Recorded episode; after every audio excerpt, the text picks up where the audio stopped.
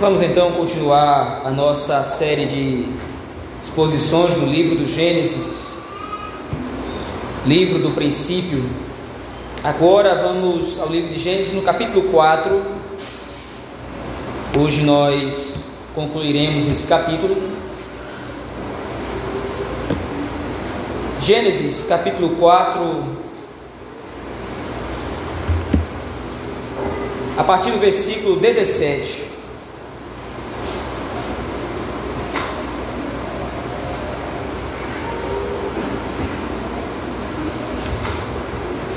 Gênesis, capítulo 4, versículo de número 17.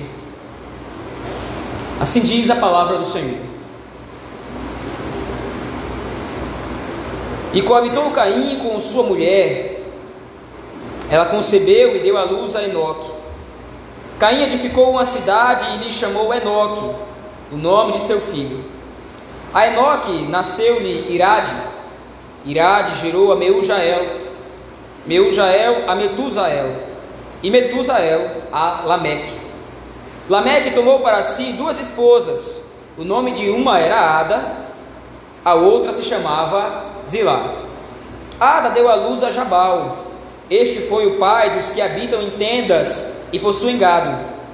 O nome de seu irmão era Jubal, este foi o pai de todos os que tocam harpa e flauta.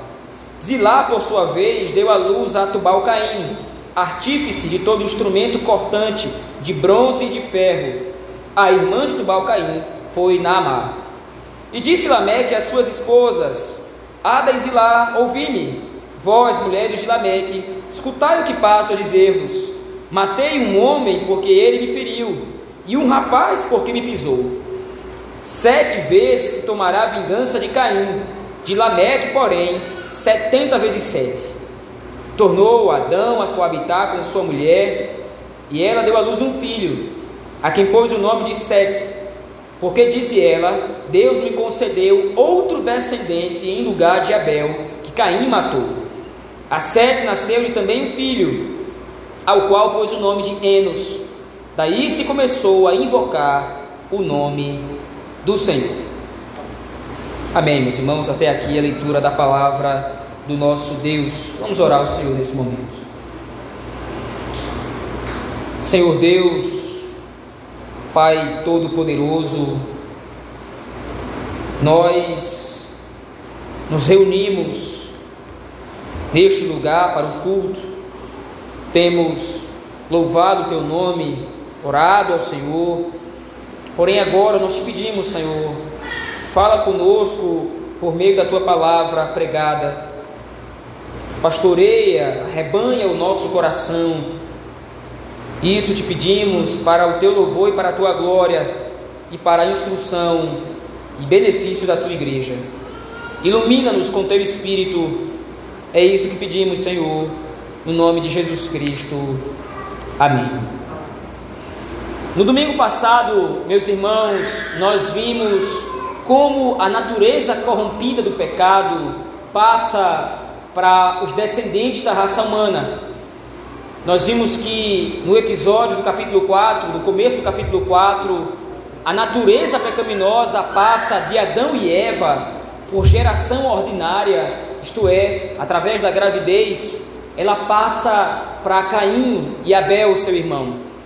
E nós vimos que a natureza pecaminosa gera ali um conflito. Mas nós vimos também que aquele conflito ele não aconteceu puramente ou somente por causa da natureza pecaminosa que havia no coração de Caim. Mas nós vimos que, à luz da Escritura, aquele conflito figurava a perseguição dos filhos da serpente contra os descendentes da mulher.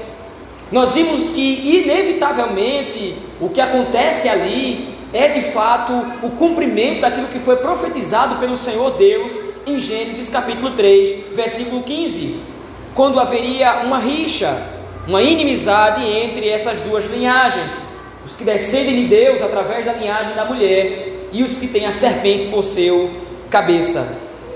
Mas agora a partir do versículo 17 dessa narrativa do capítulo 4, Moisés prossegue dando entendimento e contornando as narrativas em torno do tema do desenvolvimento e do progresso do pecado na raça humana. Então, como nós vimos no domingo passado, o livro de Gênesis vai caminhar dessa forma. É uma crescente, uma progressão. O pecado vai se alastrando, o pecado vai devastando a criação, corrompendo o coração do homem através de inclinações malignas do seu próprio coração. Porém, aliado a isso, ou unido a isso, nós não podemos esquecer que, ao passo que a revelação bíblica vai expondo a crescente onda do pecado, tomando conta da humanidade inteira, paralelo a isso está acontecendo também a execução do plano salvador do Senhor. Nós não podemos olhar para o livro de Gênesis através das suas páginas, principalmente nos episódios de queda e de corrupção, com olhar pessimista. Mas o plano salvador do Senhor para redimir o seu povo eleito também está se desenrolando.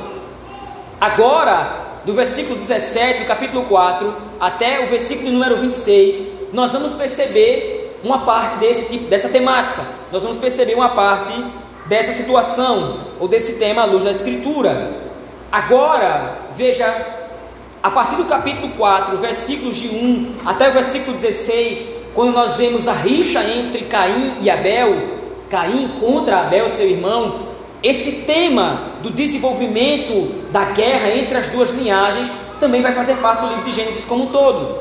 Ou seja, por um lado você tem o pecado crescendo e se alastrando na humanidade, com base nos filhos da serpente, e por outro lado você tem o plano salvador do Senhor em salvar o seu povo eleito. Então, as duas linhagens precisam de desenvolvimento. E é exatamente isso que acontece aqui em Gênesis capítulo 4, versículo 17 até o versículo de número 23 e 24. Essa linhagem que aparece aqui é a linhagem dos descendentes de Caim.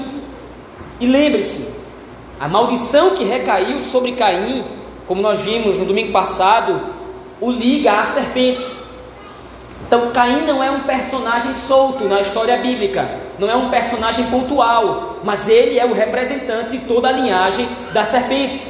Então, os seus descendentes vão corresponder ao pertencimento dessa linhagem, agindo tal qual o seu cabeça, a serpente prefigurada ali em Caim. Mas agora o texto, volte seus olhos aqui mais uma vez ao texto comigo, por favor. O texto vai progredir, o texto vai expor a continuação genealógica da linhagem, sob alguns aspectos. Primeiro aspecto que aparece, que eclode do texto, é que a raça humana continua se desenvolvendo.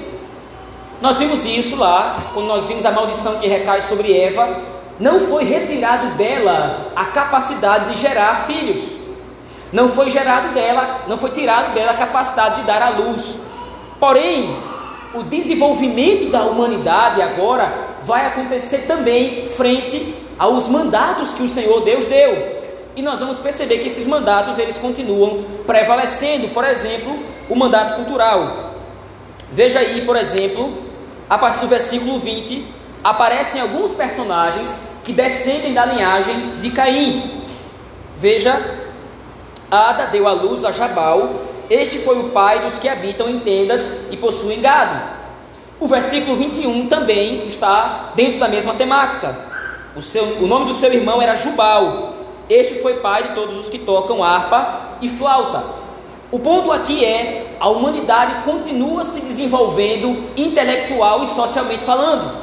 Ou seja, o Senhor Deus havia dado uma ordem em Gênesis no capítulo 2 para que o homem explorasse todas as potencialidades da criação. É o que nós chamamos de mandato cultural. O homem é responsável por subjugar a criação e extrair dela todo o seu potencial, desenvolver-se também usando a criação. E mesmo com a queda, mesmo com o lapso de Adão, isso não é retirado deles. Aqui nós temos, por exemplo, as expressões disso. Quando o texto aí de Gênesis chama, por exemplo, Jabal de pai dos que habitam em tenda e possuem gado, está sugerindo que Jabal foi aquele que arquitetou e que planejou, por exemplo, a agropecuária, cuidado com animais, ele foi um dos precursores desse tipo de prática. E também foi o pai daqueles, ou seja, ele foi o precursor de todos aqueles que habitam em tenda. O seu irmão Jubal, por outro lado, também, ele é o precursor de todos os que desenvolvem a arte, ou a flauta, como está aí no texto, né? Ele é pai de todos os que desenvolvem, o pai de todos os que tocam harpa e flauta. Só que o ponto do texto aqui, colocando esses personagens no meio da linhagem de Caim, é exatamente nos chamar a atenção para a continuidade e desenvolvimento da raça humana. Mas veja, logo em seguida, os propósitos de Deus eles são corrompidos por estes descendentes. Porque o homem está se desenvolvendo culturalmente, o homem está se desenvolvendo socialmente, mas a natureza pecaminosa está presente nesse desenvolvimento também. Veja aí, logo em seguida. Zilá, versículo 22. Zilá, por sua vez, deu à luz a Tubal Caim, artífice de todo instrumento cortante, e a, a expressão aqui para instrumento cortante no hebraico original é armas espada, faca, objetos cortantes de bronze e de ferro. Então agora, veja, você tem a descrição do desenvolvimento cultural do homem, que continua mesmo após a queda. Mas agora você tem a demonstração de que esses propósitos da parte de Deus foram corrompidos, porque o homem agora usa o mandato de Deus para produzir armas. E aqui a intenção da produção de armas não é outra coisa senão para matar. O pecado demonstra a sua progressão agora através da semente da serpente, quando esta arquiteta agora a destruição de seus semelhantes. O homem não está somente se desenvolvendo culturalmente à luz do mandato cultural. A natureza pecaminosa do coração do homem está também progredindo, está também se alastrando. E agora ele planeja matar. Ele produz instrumentos cortantes. Ele produz instrumentos para o controle. Mas a manifestação maior do tema dessa passagem vai aparecer num personagem específico que é Lameque. Volte um pouco no texto, por favor. Volte ao versículo 19. O texto diz: Lameque tomou para si duas esposas. O nome de uma era Ada, a outra se chamava Zilá. Veja, no momento da criação, o Senhor Deus estabelece um padrão. No momento em que o homem é criado, o Senhor Deus percebe que Adão precisa então de uma companheira, de uma auxiliadora que lhe seja idônea. Então o Senhor Deus cria Eva.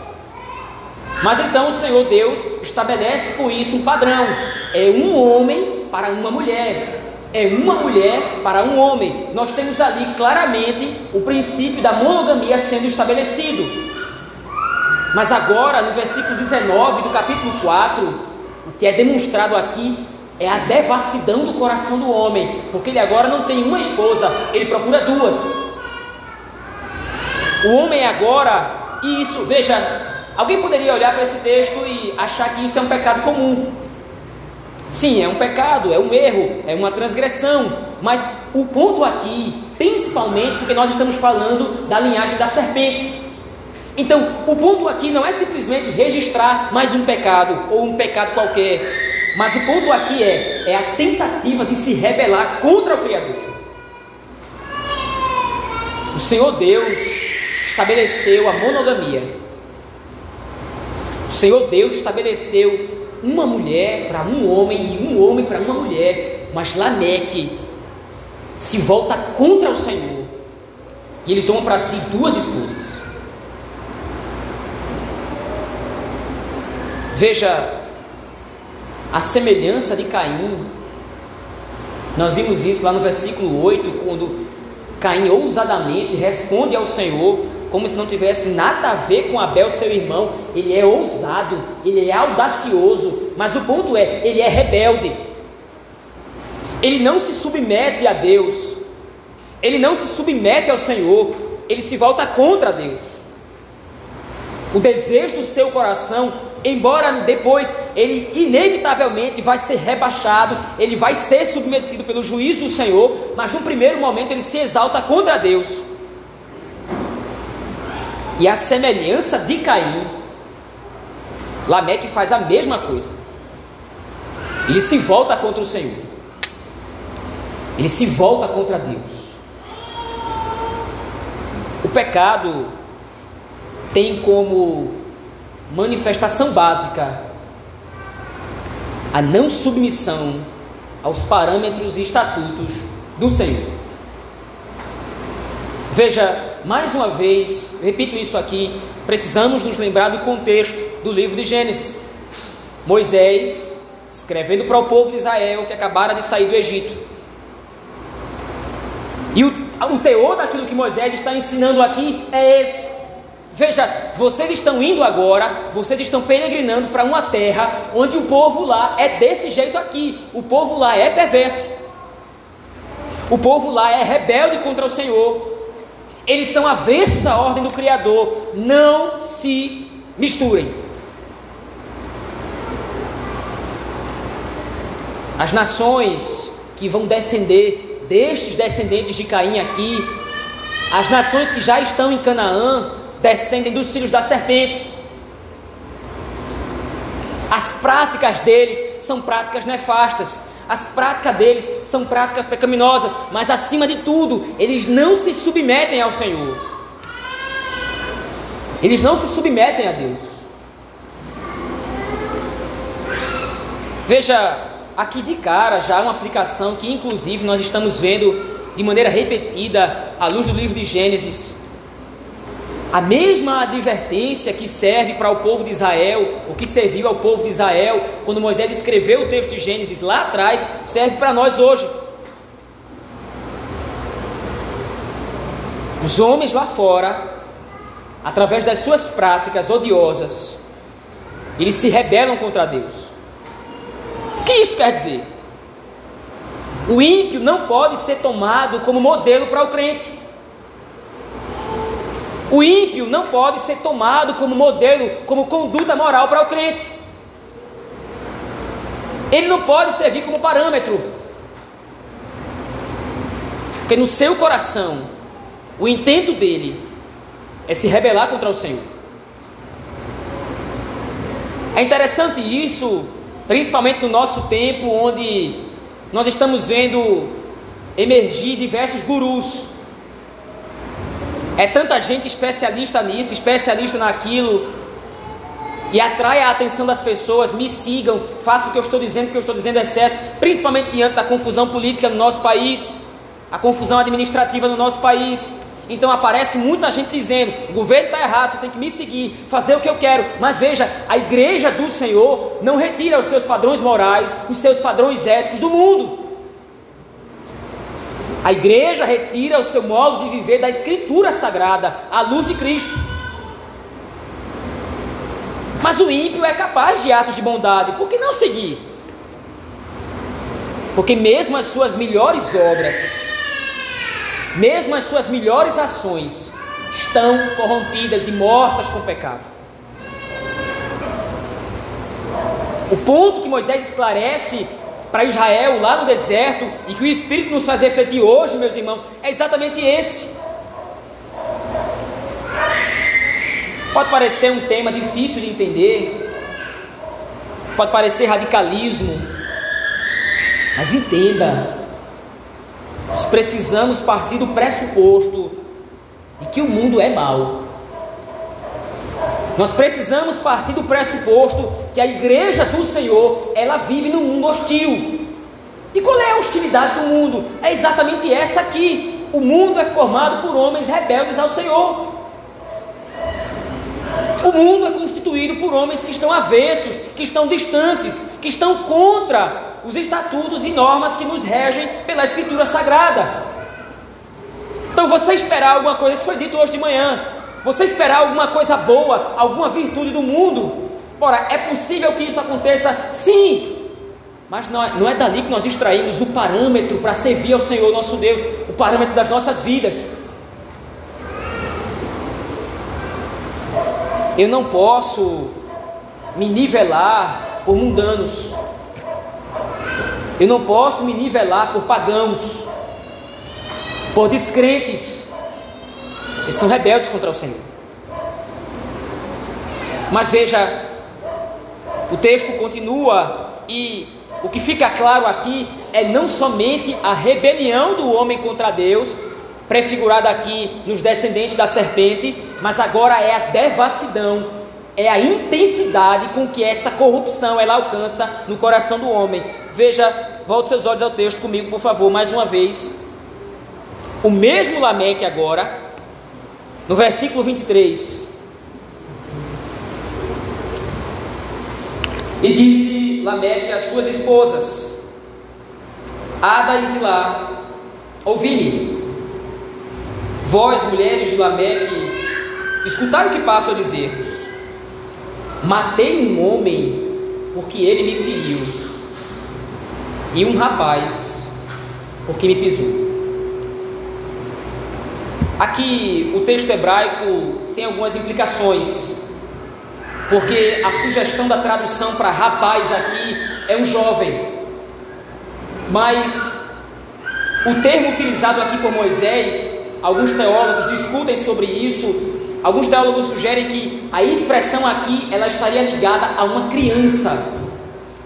Por isso que o texto em hebraico destacou a ideia de jovem. Então o ponto é Lameque teria pisado uma criança, teria matado uma criança que pisou no seu pé. parece um evento solto. Parece um pecado descrito sem qualquer tipo de objetivo, mas leve em consideração o contexto em que aparece. Lameque é a prefiguração da semente da serpente. É, ele não é somente rebelde, ele é cruel. Ele é mau de maneira intensa. Aqui há um comparativo no texto. Veja há uma desproporcionalidade. Ele matou um homem por causa de um ferimento. Veja, por exemplo, o parâmetro usado pela Escritura e que muitos não entendem na lei de Moisés, quando muitos dizem, por exemplo, olho por olho, dente por dente. Então, muitos vão dizer: olha, então Lameque aqui agiu de maneira correta, porque ele foi ferido, então feriu de volta. Não. O ponto que é usado pela lei de Moisés é para refrear o mal. A intenção do coração do homem sempre vai ser exceder o ato em si. Então, se alguém me feriu, eu vou matá-lo. Então, a lei de Moisés, o olho por olho, dente por dente, serve para refrear esse princípio. Você não vai fazer mais do que aquilo que lhe foi feito. Você vai agir com misericórdia. Se alguém lhe feriu, você não vai matar, você vai ferir de volta, para que a justiça seja feita, o juízo recaia sobre aquele que lhe feriu. Se lhe feriu injustamente, se lhe feriu de maneira truculenta, de maneira ímpia, então você vai ferir de volta, mas você não vai matar. O que acontece com Lameque é o oposto aqui. É desproporcional a ação e a reação. Ele mata alguém que o feriu. Ele mata alguém porque pisou no pé dele. Mas ainda o texto vai progredir mais uma vez. Veja, a partir do versículo 24, ele continua na sua fala, arrogante e rebelde. Sete vezes se tomará vingança de Caim, de Lameque, porém, setenta vezes sete. Qual é o ponto da fala de Lameque aqui? Essa, fra essa frase, essa expressão de Caim se tomará vingança sete vezes. Essa frase ela foi dita pelo Senhor quando estava julgando Caim. No momento em que o Senhor julga Caim, Caim tem medo de que alguém possa se encontrar com ele e por causa daquilo que ele fez o mate. Então o Senhor coloca um sinal sobre Caim, esse sinal é indeterminado, é indefinido, mas também diz: se alguém fizer mal a Caim, será vingado sete, sete vezes. Mas agora Lameque, na sua rebelião contra o Senhor, ele deseja se colocar acima de Deus. Ele deseja se colocar acima do Senhor. E aí ele promulga uma lei. Se alguém tomasse, se alguém tomar a vingança de Caim, vai ser vingado sete vezes, de Lameque, setenta vezes sete. é a rebelião dos filhos da serpente contra o Criador. O que nós vemos a, a partir desse texto aqui é de que a progressão do pecado sobre os filhos da serpente, ela tem uma dinâmica diferente do que a progressão do pecado no coração dos justos. Qual é o ponto? O Senhor nosso Deus, pela sua graça e pela sua misericórdia, através de Jesus Cristo, refreia o mal no coração dos justos. Então, por que é que nós somos, por que é que nós não somos tão maus quanto poderíamos ser por causa da ação do Espírito? É o Espírito que nos impede de sermos cruéis. É o Espírito que nos impede de explorar toda a devassidão do pecado dentro de nós. Pecado, o Espírito Santo refreia o pecado em nós, ele vai contendo o pecado em nossos corações. Por outro lado, nos ímpios, esses freios são reduzidos. E os ímpios correm apressadamente para o pecado. Os ímpios correm sem freios, eles maquinam o mal, eles são perversos, eles são cruéis. Mas, interessantemente, depois da descrição de toda a linhagem da serpente, depois da descrição de toda a linhagem da truculência, da pecaminosidade, da linhagem de Caim, e como a linhagem de Caim é rebelde contra o Senhor, como ela é avessa aos estatutos de Deus, veja, agora reaparece no texto a continuação dos planos do Senhor. E como é que esses planos eles são retomados? Através da continuação da linhagem. Veja aí o texto, por favor, a partir do versículo 25.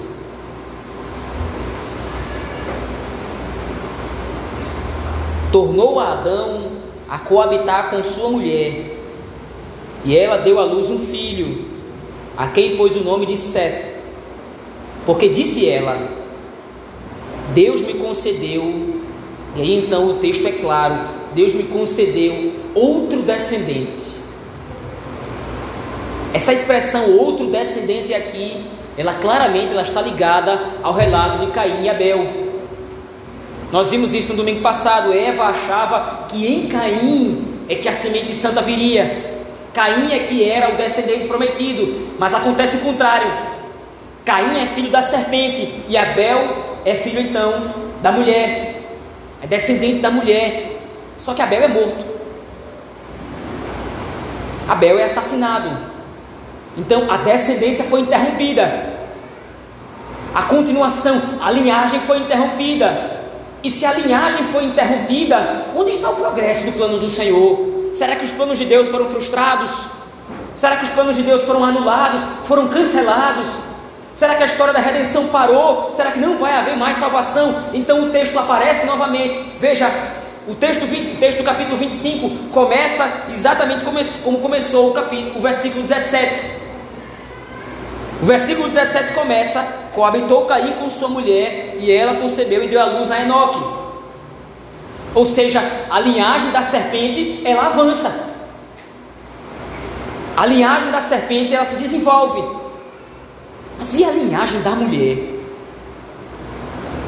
Então, o Senhor nosso Deus, na sua providência, sendo fiel à sua aliança, a aliança que ele demonstrou a Adão, lá em Gênesis 3,15, ele faz aparecer a continuação da linhagem da mulher. E veja a continuação do texto lá do versículo 25 demonstra isso, essa continuação da linhagem de Deus através de Adão e Caim, através de Adão e Abel. Porque ela diz, disse ela, Deus me concedeu outro descendente em lugar de Abel, que Caim matou. E logo em seguida aparece também a continuação da linhagem do próprio Sete. Veja o versículo 26. A Sete nasceu-lhe também um filho, ao qual pôs o nome de Enos. E aí o texto então faz uma referência, faz um comentário. Daí se começou a invocar o nome do Senhor. Isto é, você tem um hiato, você tem um espaço, uma lacuna entre Adão, Abel e Sete. e Enos.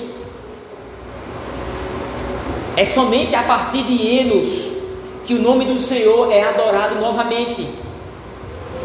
É somente a partir dos descendentes da mulher que o nome do Senhor é cultuado novamente. O que é que isso sugere? Que a linhagem da serpente não adorou o Senhor. Os filhos da serpente não prestaram culto ao Senhor. O culto, nesse período da história, na época dos patriarcas, era o oferecimento de holocaustos, assim como Abel e Caim, eles ofereceram ao Senhor. Naquele momento, Caim até oferece. Mas depois de que é revelado que ele pertence à linhagem da mulher, depois que o seu pecado é exposto, depois que fica claro que ele é rebelde, que ele pertence ao maligno, então ele não adora mais o Senhor. Ele não se submete mais a Deus em culto. Mas na linhagem da mulher, através de Enos, que descende de Sete, que descende de Abel, que descende de Adão, que descende do próprio Deus, o culto ao Senhor é retomado. Veja, irmãos, o que isso nos ensina, fazendo uma aplicação prévia aqui. Veja, o momento era caótico. O momento era terrível para a igreja do Senhor. A igreja do Senhor aqui prefigurada em Adão e Eva. O momento era terrível aqui. Filho, os filhos dos homens crescem, os filhos dos homens estão se desenvolvendo, os filhos dos homens estão se alastrando e o pecado vai ganhando cada vez mais forma, cada vez mais contorno, cada vez mais força. A igreja do Senhor vai sendo apequenada, vai sendo reduzida. Mas onde de repente poderia haver desespero. O Senhor, nosso Deus, mostra que os seus planos não podem ser frustrados. O Senhor, nosso Deus, demonstra claramente que os planos deles, os planos dele não podem ser frustrados, não pode ser assustado. O Deus que estabeleceu uma aliança prometendo a Adão um descendente, cumpriu a sua promessa. E o plano salvador do Senhor segue. A mesma sorte, nós precisamos aplicar isso ao nosso tempo hoje. Porque a igreja vive tempos difíceis. A igreja do Senhor tem sido covardemente perseguida. Não somente isso, veja, não adianta resumir tudo a perseguição. Porque nós não estamos sofrendo perseguição diretamente aqui, nós não estamos sendo violentados aqui. Mas nós sofremos com os danos do pecado.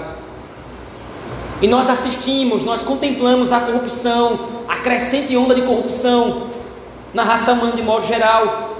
Nós comentamos isso aqui na escola dominical. Parece que os tempos estão piores e mais terríveis do que foram antigamente. O pecado tem sido abertamente, não somente proposto, mas o pecado tem sido abertamente incentivado. O pecado tem sido aplaudido. O mal tem sido incentivado e o bem tem sido reprimido. Então, nós, a igreja do Senhor, nós podemos olhar para esse tipo de coisa e o nosso coração pode começar a querer se desesperar. Lembre-se, os planos do Senhor não são frustrados. Adão e Eva eles estavam esperando o descendente que viria.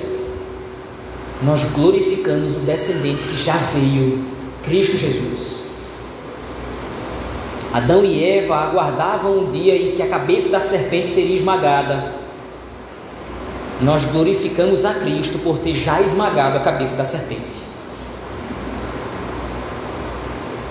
Isso acalma o nosso coração. Isso aquieta a nossa alma. Nos encoraja para viver num mundo terrível. Mesmo que o pecado cresça numa avalanche, mesmo que o pecado se espalhe, mesmo que os homens sejam maus e perversos, o Senhor tem resguardado para si a sua linhagem. O Senhor tem protegido o seu povo. E ele providenciou isso em Cristo Jesus. Mas ainda o texto de Gênesis, capítulo 4, versículo 17 a 26, nos mostra ainda outras implicações para as nossas vidas.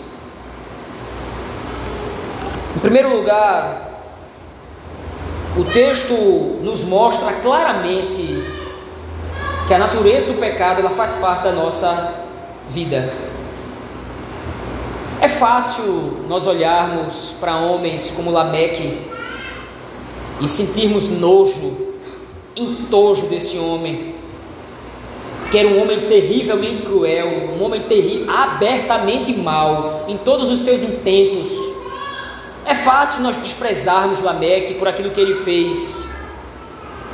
Mas como disse antes, lembre-se, se não fosse o Espírito de Deus nas nossas vidas, refriando o pecado dentro de nós, nós seríamos tão cruéis quanto Lameque. Ou pior.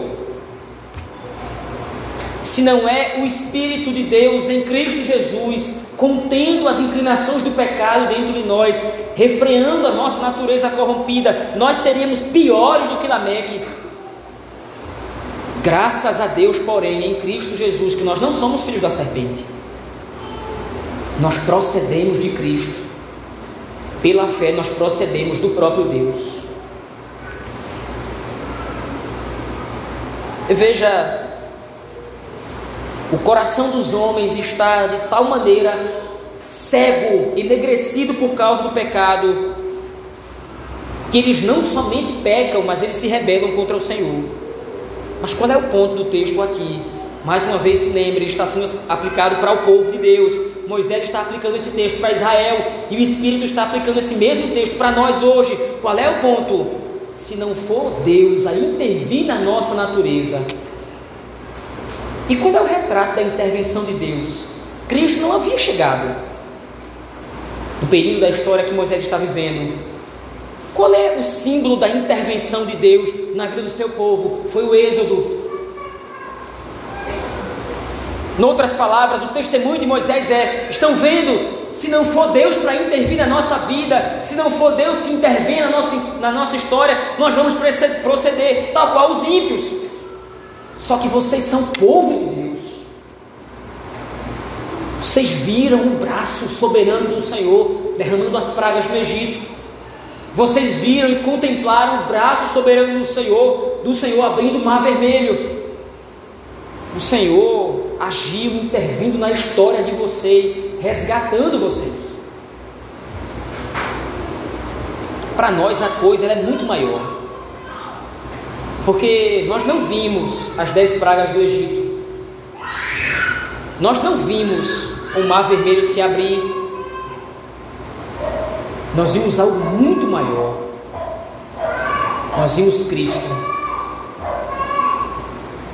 Cristo é uma expressão da graça de Deus da maior maneira possível. Cristo é a maior intervenção de Deus na história do seu povo. Cristo é maior do que as dez pragas, Cristo é maior do que o êxodo pelo Mar Vermelho, Cristo é maior do que a peregrinação pelo deserto. Porque ele não somente interviu externamente na nossa vida, mas ele interviu na natureza do nosso coração. Agora, graças a Deus, há uma guerra dentro de nós. Ora, por que graças a Deus? Há um conflito interno dentro de nós, há uma luta constante. O apóstolo Paulo fala isso: olha, a carne milita contra o espírito e o espírito contra a carne. Há uma luta, uma guerra travada dentro do nosso coração, mas graças a Deus por essa luta, graças a Deus por essa guerra, porque os ímpios não têm isso. Os ímpios não enfrentam um conflito existencial. Os ímpios não têm dificuldade, os ímpios não têm um conflito interno dentro de si, em que uma força benéfica luta contra uma maléfica. O seu coração está pervertido, eles estão naturalmente inclinados a fazer o que é mal e perverso. Eles não têm freios nos seus corações, salvo quando o próprio Deus acha por bem de intervir, refreando o mal. Mas se o ímpio for entregue à natureza do seu coração, ele vai pecar e pecar, atraindo sobre si desgraça e mais pecado. E quanto mais ele peca, mais passível da ira de Deus ele se torna. E quanto mais Deus se ira, mais o entrega ao pecado. E quanto mais Deus o entrega ao pecado, mais ele pega. É um ciclo miserável, desgraçado e sem fim que aponta para todo o poder da ira de Deus sobre o ímpio, punindo o mal, punindo a injustiça, punindo a imperversidade, a perversidade, fazendo-os sofrer amargamente por causa de sua rebelião. Mas no coração do justo, por outro lado, há esse conflito. No coração do justo, por outro lado, há essa força do Espírito Santo de Deus, ao poder do Espírito Santo que pessoalmente nos leva a obedecer os seus estatutos. Quando o nosso coração deseja se altivar, quando o nosso coração deseja se altear, quando nós tentamos buscar os nossos próprios desejos, como, como nós vimos hoje pela manhã, quando o nosso coração tenta se levantar, o Espírito Santo então nos humilha, nos contém. Qual é a razão disso? somos filhos de Deus. Nós pertencemos ao Senhor. É por isso que nós não podemos estar entregues à nossa própria vontade. Por isso que nós não podemos estar confortáveis com o nosso pecado. Por isso que dói tanto. É por isso que dói na consciência do justo pecar. Já disse isso aqui outrora. Viver uma vida de libertinagem, viver uma vida uh, indisciplinada, para o justo vai ser um inferno, porque o Espírito vai estar lá na sua mente, no seu coração, o tempo inteiro alertando.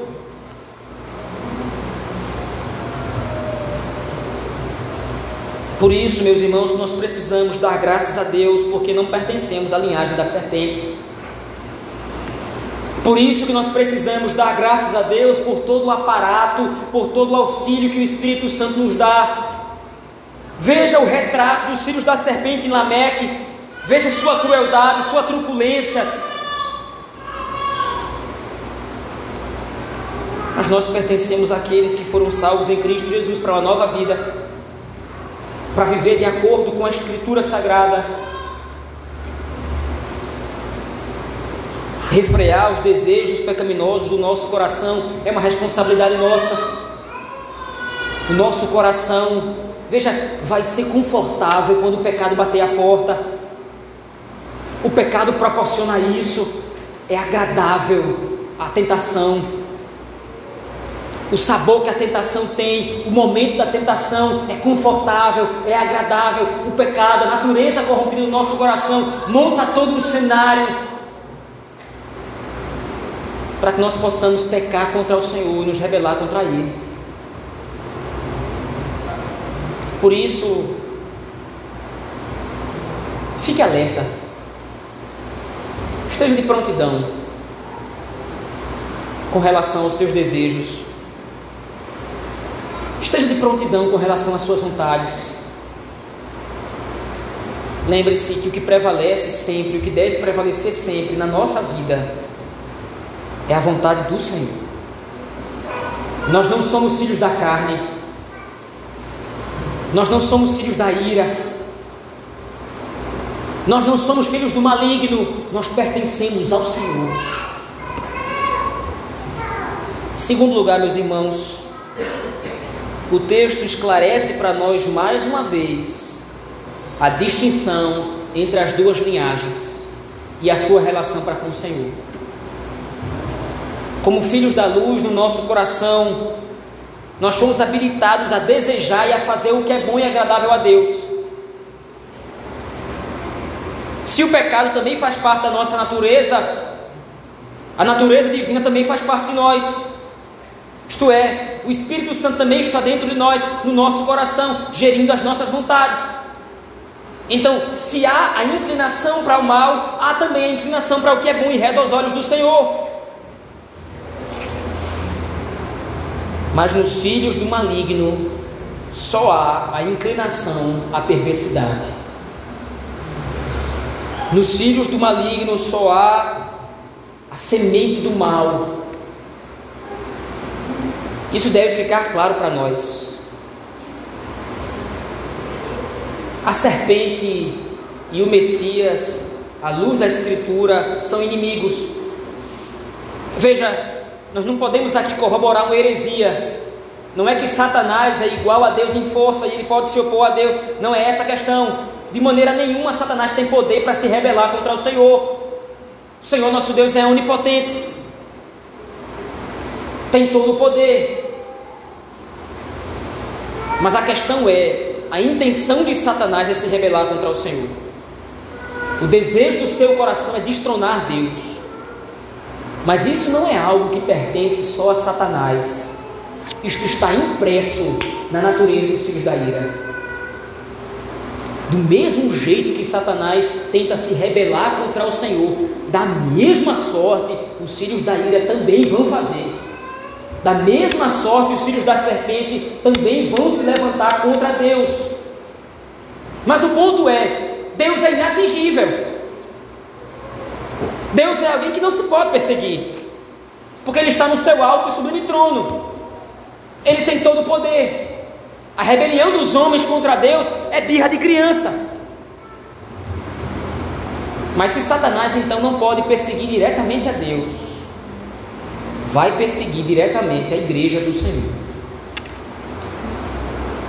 Se ele não pode ferir a Deus, que é inatingível, ele vai buscar alguém a quem possa atingir.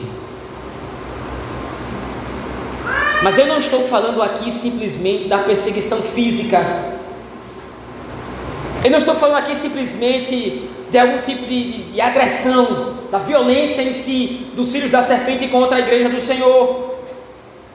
Estou falando que muitas vezes essa perseguição vem através de propostas e da tentativa, mais uma vez, de misturar as duas linhagens.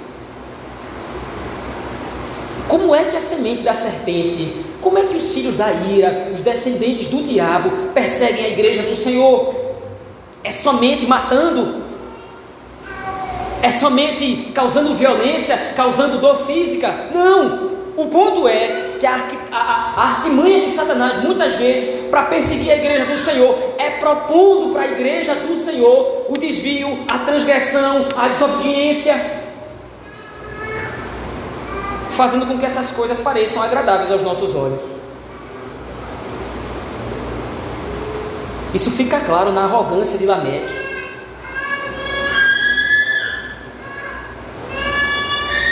A Escritura nos mostra o pecado do coração dos homens e nos mostra que o único remédio é o sangue de Cristo. É somente o sangue de Cristo que cura a mordida da serpente. É somente o sangue do descendente da mulher que cura a inclinação pecaminosa do nosso coração. E veja, o intento de Satanás é se rebelar contra o Senhor, isso já ficou claro aqui. E isso a, aparece através de diversas propostas. É um tipo de perseguição, como nós vimos. Satanás vai se opor a Deus de todas as formas possíveis. Nem sempre através de guerra física, mas muitas vezes e às vezes quase sempre através de ideologias, através de formas externas. Você pode nomear como você quiser: marxismo, liberalismo, islamismo, espiritismo, relativismo. Todas essas filosofias, todas essas formas de pensamento têm como objetivo único se levantar contra o Senhor, se levantar contra o nosso Deus.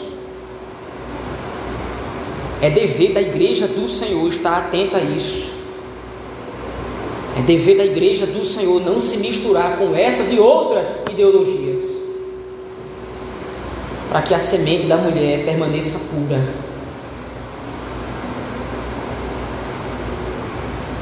Gostaria de concluir aqui então, meus irmãos, dizendo que a guerra entre as duas linhagens no Antigo Testamento ela alcançava nível máximo quando o Senhor Deus decretou que Josué, ao entrar na terra, matasse todos os que ele lá encontrasse. O Senhor decretou que Josué entrasse na terra de Canaã e dizimasse todos os povos. Você vai matar homem, você vai matar mulher, você vai matar criança, você vai matar animal, não vai sobrar ninguém.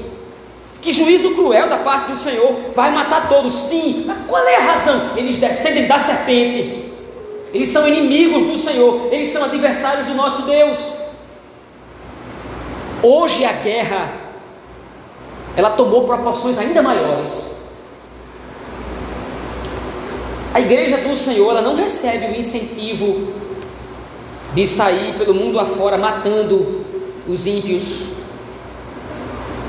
a igreja do Senhor não recebe o incentivo de pegar a espada e sair por aí matando as pessoas que não são cristãs. A igreja do Senhor recebeu uma arma muito pior, muito mais letal: o Evangelho. Por que, que o Evangelho é uma arma?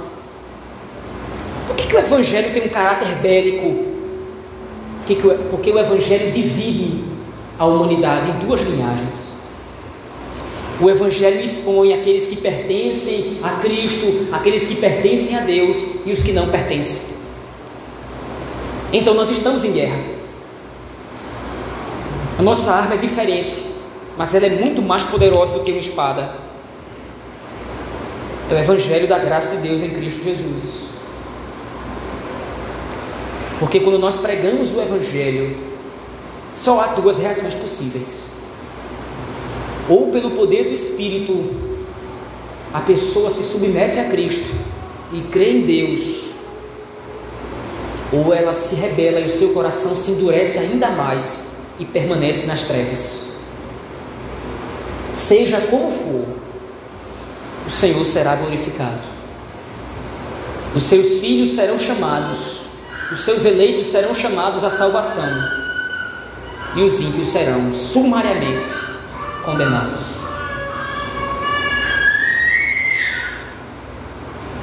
O dia chegará em que a cabeça da serpente será de uma vez esmagada. E não somente a serpente, mas todos os seus servos e adoradores. Nesse mesmo dia, toda a dor causada por esse conflito toda a guerra, todos os traumas terão fim. E o povo de Deus triunfará juntamente com Cristo. Vamos orar ao Senhor, meus irmãos, nesse momento.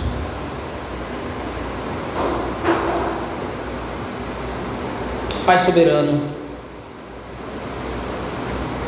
à luz da tua palavra, nós vemos o quanto é difícil conviver no mundo mal onde os filhos da serpente, os ímpios, tramam a todo momento contra a igreja do Senhor, nos perseguem fisicamente, matando os nossos irmãos, maltratando os nossos irmãos, mas muitas vezes a perseguição vem de outras formas, sorrateira.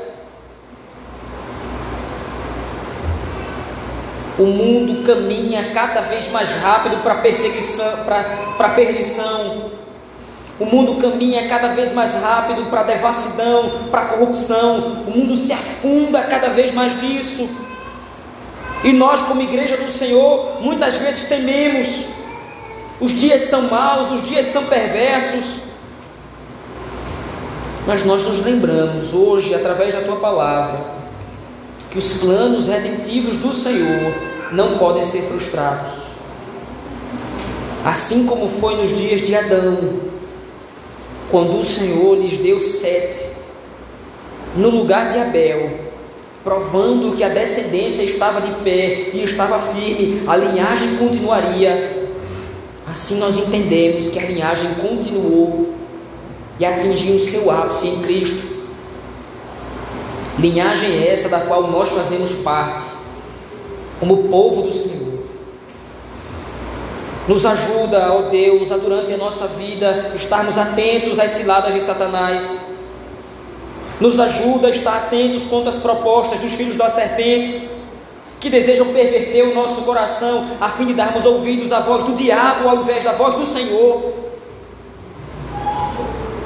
nos ajuda a vislumbrar, nos ajuda a ver o quão maravilhoso é o teu plano, nos ajuda a enxergar toda a glória que está por vir quando Cristo retornar. Aplica, Senhor, essa palavra ao nosso coração, nos ajuda a praticá-la e a vivê-la. Essa é a nossa oração. No nome de Jesus Cristo fazemos, pelo poder do Espírito Santo, a Deus o Pai. Amém.